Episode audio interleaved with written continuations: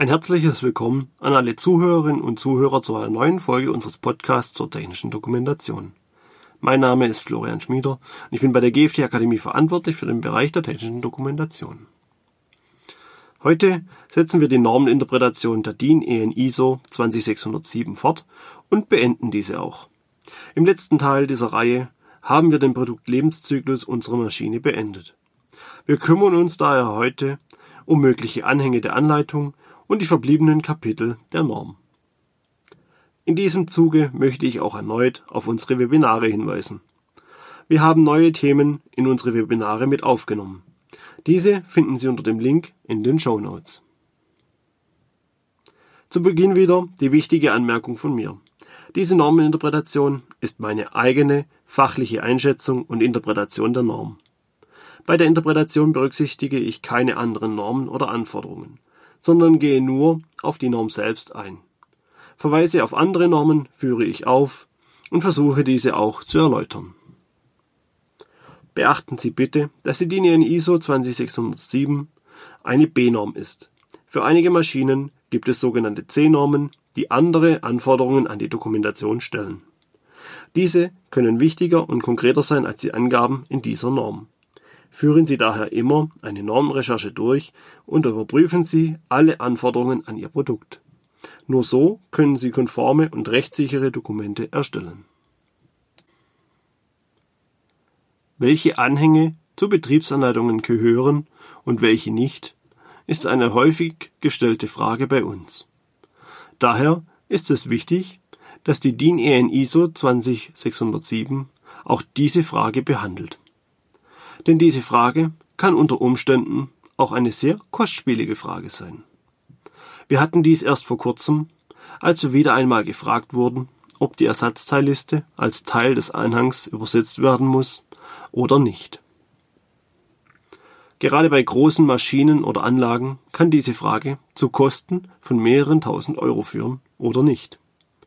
Insbesondere im Sondermaschinenbau wo die Kosten für Übersetzungen nicht auf mehrere Produkte verteilt werden können, sondern nur einer Maschine zuzuordnen sind.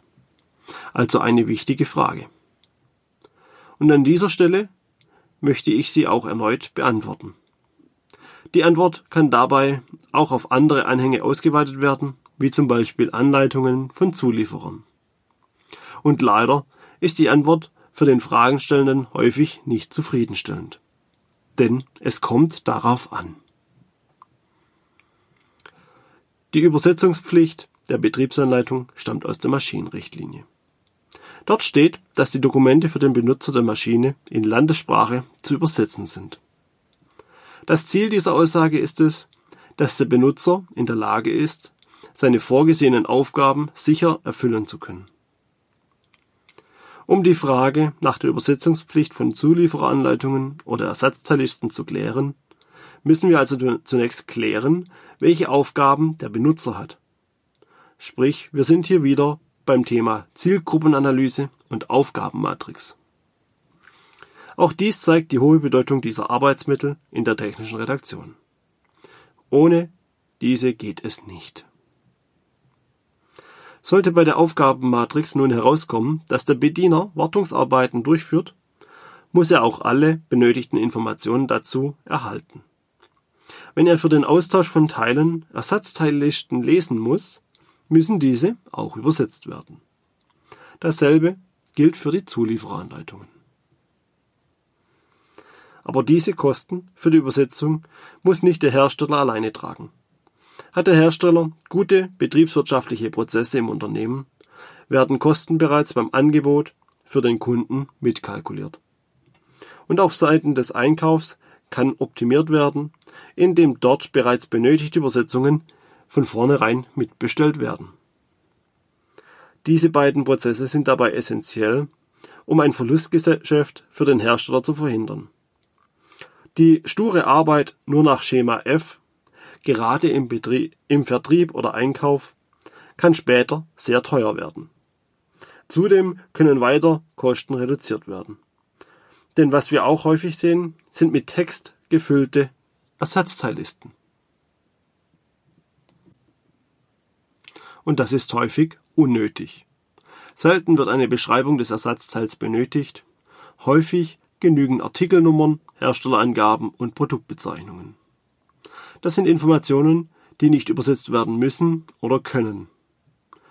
Durch klare Zuordnungen über Explosionszeichnungen und Positionsnummern können sprachneutrale Ersatzteillisten erstellt werden, die nur geringe Übersetzungskosten verursachen. Das Einzige, was dann übersetzt werden muss, ist die Kopfzeile der Ersatzteilliste. Zu guter Letzt gehört natürlich auch ein guter Übersetzungsprozess dazu. Denn Dokumente ohne Sichtung durchs Translation Memory System zu jagen, ist gerade bei Ersatzteillisten der beste Weg, um Geld zu verbrennen. Denn die Tools erkennen häufig nicht die Listen und zählen dann alle darin enthaltenen Wörter. Aufgrund von Wiederholungen wie Herstellerbezeichnungen werden zwar Kosten nur reduziert berechnet, aber diese könnten komplett verhindert werden. Denn die Herstellerbezeichnung wird nicht übersetzt, sie ist ein Eigenname. Aber wir sollten nun wieder zur Normeninterpretation zurückkehren. Wir haben nun einen der wichtigsten Anhänge näher besprochen. Kommen wir nun zu den anderen Angaben, die die Norm aufführt. Ich fange entgegen der Reihenfolge in der Norm mit den Verzeichnissen und Glossaren an. Das sind Informationsquellen, die dem Leser der Anleitung bei der Navigation im Dokument und beim Verstehen des Dokumentes helfen. Hierzu gehören auch Stichwortverzeichnisse, Tabellenverzeichnisse oder Abbildungsverzeichnisse. Persönlich empfinde ich diese Informationen als nützlich, jedoch nicht immer als zwingend erforderlich. Aus meiner Sicht muss abgewogen werden, welche Elemente sinnvoll sind und welche nicht. Ein Tabellenverzeichnis wegen drei Tabellen zu erstellen, gehört für mich nicht dazu. Ein Glossar, der die speziellen Fachwörter erläutert, hingegen schon. Vorausgesetzt, der Leser kennt diese nicht. Womit wir wieder beim Thema Zielgruppenanalyse wären. Da ich nicht weiter auf dem Thema Zielgruppe herumreiten möchte, kehren wir nun zu den anderen Anforderungen der Norm zurück. Hierzu gibt es zwei weitere Kapitel. 5.2.13 Dokumente und Zeichnungen und 5.2.16 Anhänge. Die Norm ordnet für die Anleitung wichtige Dokumente und Zeichnungen in das genauso benannte Kapitel ein. Sprich, hierzu gehören elektrische, hydraulische oder pneumatische Schaltpläne, Teilelisten, Zuliefereranleitungen und sicherheitsrelevante Dokumente, Zeichnungen oder Erklärungen.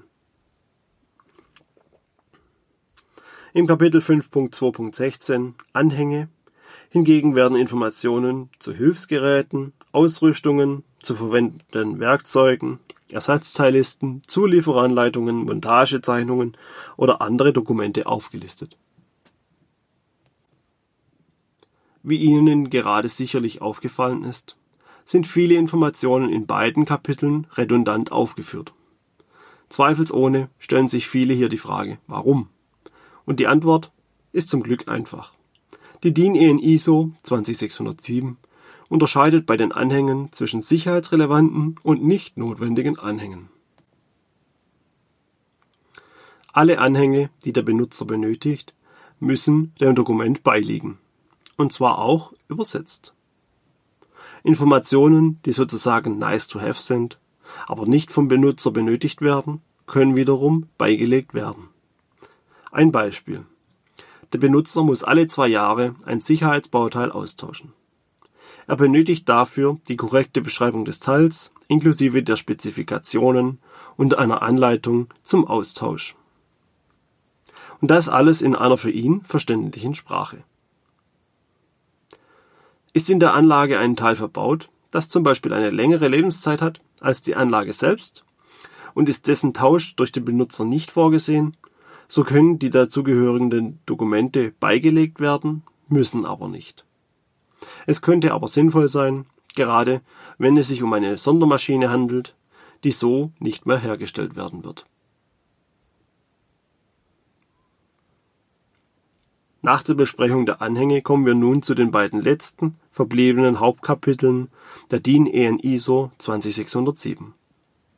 Kapitel 6 beschäftigt sich dabei mit Sprache und Formulierung von Betriebsanleitungen. Kapitel 7 hingegen mit dem Thema Veröffentlichungsformen der Anleitung. Beide Kapitel haben übrigens keine Konformitätsvermutung für die Maschinenrichtlinie. Sprich, hier werden nur Informationen gegeben, die man berücksichtigen sollte.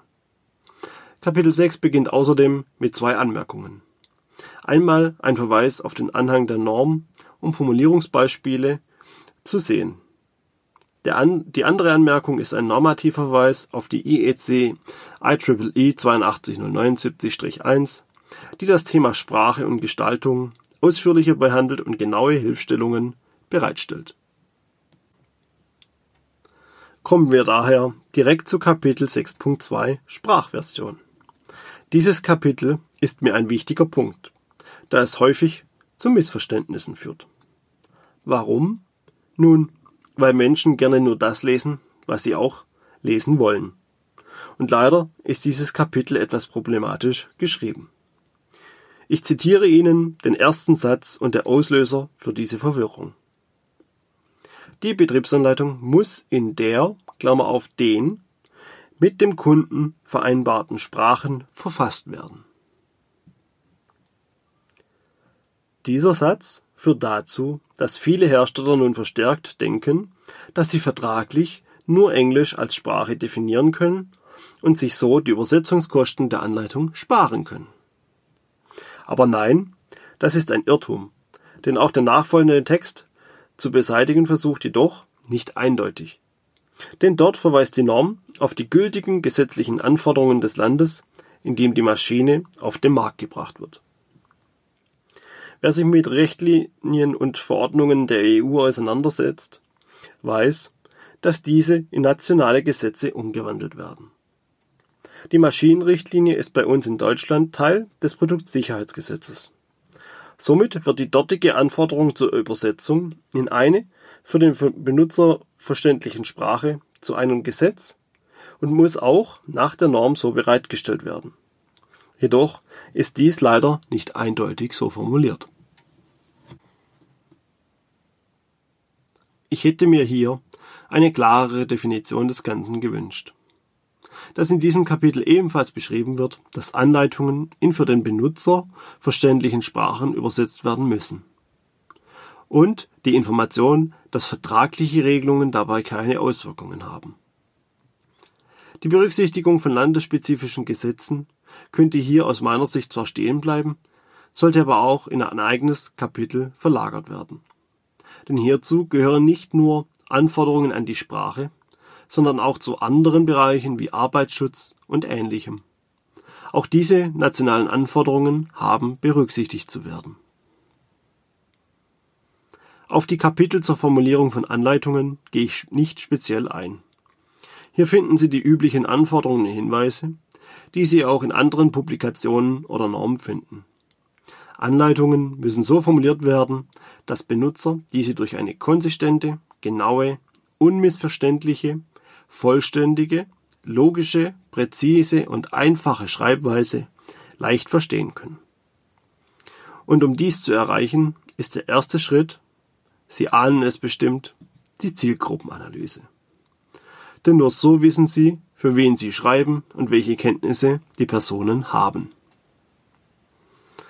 Zur klaren Formulierung der Anleitung gehört auch eine sinnvolle und klare Struktur. Kapitelüberschriften müssen daher auch klar und unverwechselbare Bezeichnungen tragen, damit der Benutzer auch schon über das Inhaltsverzeichnis die Informationen finden kann. Unklare Kapitelüberschriften wie Übersetzung des Getriebes hilft dem Benutzer nicht weiter.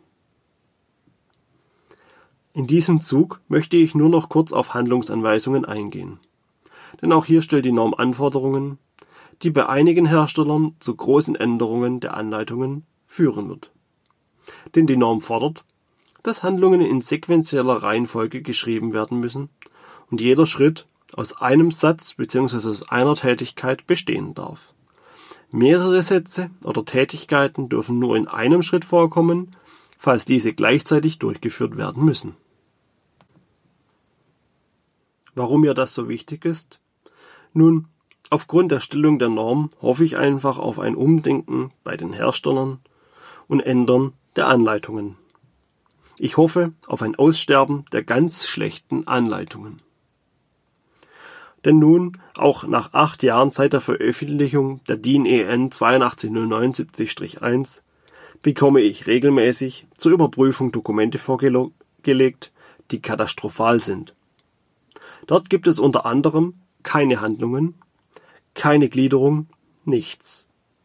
Alles ist meist im Blocksatz und Absätzen formuliert für den Leser ist keine klare Struktur vorhanden. Wir arbeiten bei der Überprüfung von Dokumentationen mit Checklisten und Formularen, ausgerichtet an den neuesten Normen und Richtlinien. Und diese passen schlicht auf solche Dokumente nicht mehr. Häufig sind die Dokumente leider dabei so schlecht, dass sich nicht einmal eine Überprüfung lohnt. Das Geld kann direkt sinnvoller in eine Neuerstellung gesteckt werden. Neuerstellung deshalb, weil es für eine Überarbeitung bei solchen Dokumenten in der Regel keine geeignete Basis mehr gibt. Die Bedeutung und Risiken einer schlechten Anleitung wird den Herstellern leider in solchen Situationen erst dann bewusst, wenn etwas passiert und Personen zu Schaden kommen. Und dann ist es in der Regel leider schon zu spät. Nicht nur für die geschädigte Person, sondern häufig auch für den Hersteller. Das Abtun und die Unkenntnis über Normen zu diesen Themen helfen natürlich auch nicht weiter. Denn wie heißt es so schön? Unwissenheit schützt vor Strafe nicht. Neben Handlungen und Handlungsanweisungen bemängeln wir häufig auch unzureichende Warnhinweise. Und auch hierzu hat die Norm ein Kapitel. Für alte Hasen aus der technischen Dokumentation ist das auch nichts Außergewöhnliches. Für mich ist es dennoch erfreulich, dass das Thema in einer harmonisierten Norm aufgeführt wird. Und was fordert die Norm? Nun, das Übliche. Warnhinweise benötigen klassifizierte Signalwörter, Beschreibungen der Gefährdung, mögliche Folgen und Informationen zur Vermeidung des Schadens. Sprich, das Safe-Prinzip. Das einzig Interessante dabei ist, dass die Signalwörter die Wörter Gefahr, Warnung und Vorsicht nach ISO 3864-2 empfehlen, der Sachschaden jedoch nicht aufgeführt wird. Das finde ich persönlich schade. Es wäre eine Möglichkeit gewesen, eine Definition festzulegen. Denn ich bin ein Freund von Einheitlichkeit und ein Fan des Systems nach ANSI Z535, wo Sachschäden fest mit dem Signalwort Notice gekennzeichnet werden. So etwas wünsche ich mir auch für den europäischen Markt. Denn bei uns ist die Situation momentan verwirrend. Als Signalwörter werden verwendet Hinweis, Achtung, Vorsicht, Schaden, wichtige Informationen oder andere ähnliche Begriffe. Kurzum, ein Durcheinander. Kommen wir nun noch zum letzten Kapitel, Kapitel 7 Veröffentlichungsformen. Auch dieses Kapitel hat bei vielen Herstellern für Verwirrung gesorgt. Denn auch dieses Kapitel beginnt mit dem Satz, dass der Hersteller die Anleitung in der mit dem Kunden vereinbarten Form bereitzustellen hat. Viele Unternehmen haben das gelesen und sich über die digitale Anleitung und auf den Verzicht von Papier gefreut. Doch auch hier nimmt der nachfolgende Satz mit Verweis auf Gesetze den Euphorisierten den Wind aus den Segeln. Denn es gibt aktuell kein Gesetz in Deutschland, das eine digitale Anleitung erlaubt. Das Produktsicherheitsgesetz spricht von Beilegen der Anleitung. Juristen interpretieren Beilegen als etwas dem Produkt beizulegen und das geht nur, wenn die Anleitung einen Körper hat, sprich Papierform. Aufgrund der Digitalisierung, auch unterstützt durch Covid-19, werden die Rufe nach einer digitalen Anleitung immer lauter, insbesondere in Deutschland. Ob sich das so schnell ändert, ist ungewiss. Vermutlich müssen wir auf die neue Maschinenrichtlinie abwarten, bis es hier einen Richtungswechsel gibt. Und nun haben wir das Ende der Normeninterpretation erreicht. Übrig wären nur noch die Anhänge der Norm und die dort enthaltenen Gestaltungshinweisen zu Schriftgrößen und Formulierungen. Auf diese werde ich jedoch nicht weiter eingehen, da dies zu einem reinen Vorlesen des Textes führen würde. Da diese Podcast-Reihe unsere erste Norminterpretation ist, sind wir auf Ihre Rückmeldung angewiesen. Wenn Sie diese Reihe gut gefunden haben, schreiben Sie uns doch bitte eine E-Mail. Und falls Ihnen etwas gefehlt oder nicht gefallen hat, schreiben Sie uns doch bitte auch dazu eine E-Mail. So können wir entscheiden, ob wir weitere Interpretationen zu anderen Normen machen sollen oder nicht. Die E-Mail-Adresse schreibe ich in die Show Notes. Und falls Ihnen die Folge gefallen hat, lassen Sie uns doch ein Abo oder einen Kommentar da. Ich bedanke mich fürs Zuhören. Bis zum nächsten Mal und bleiben Sie gesund.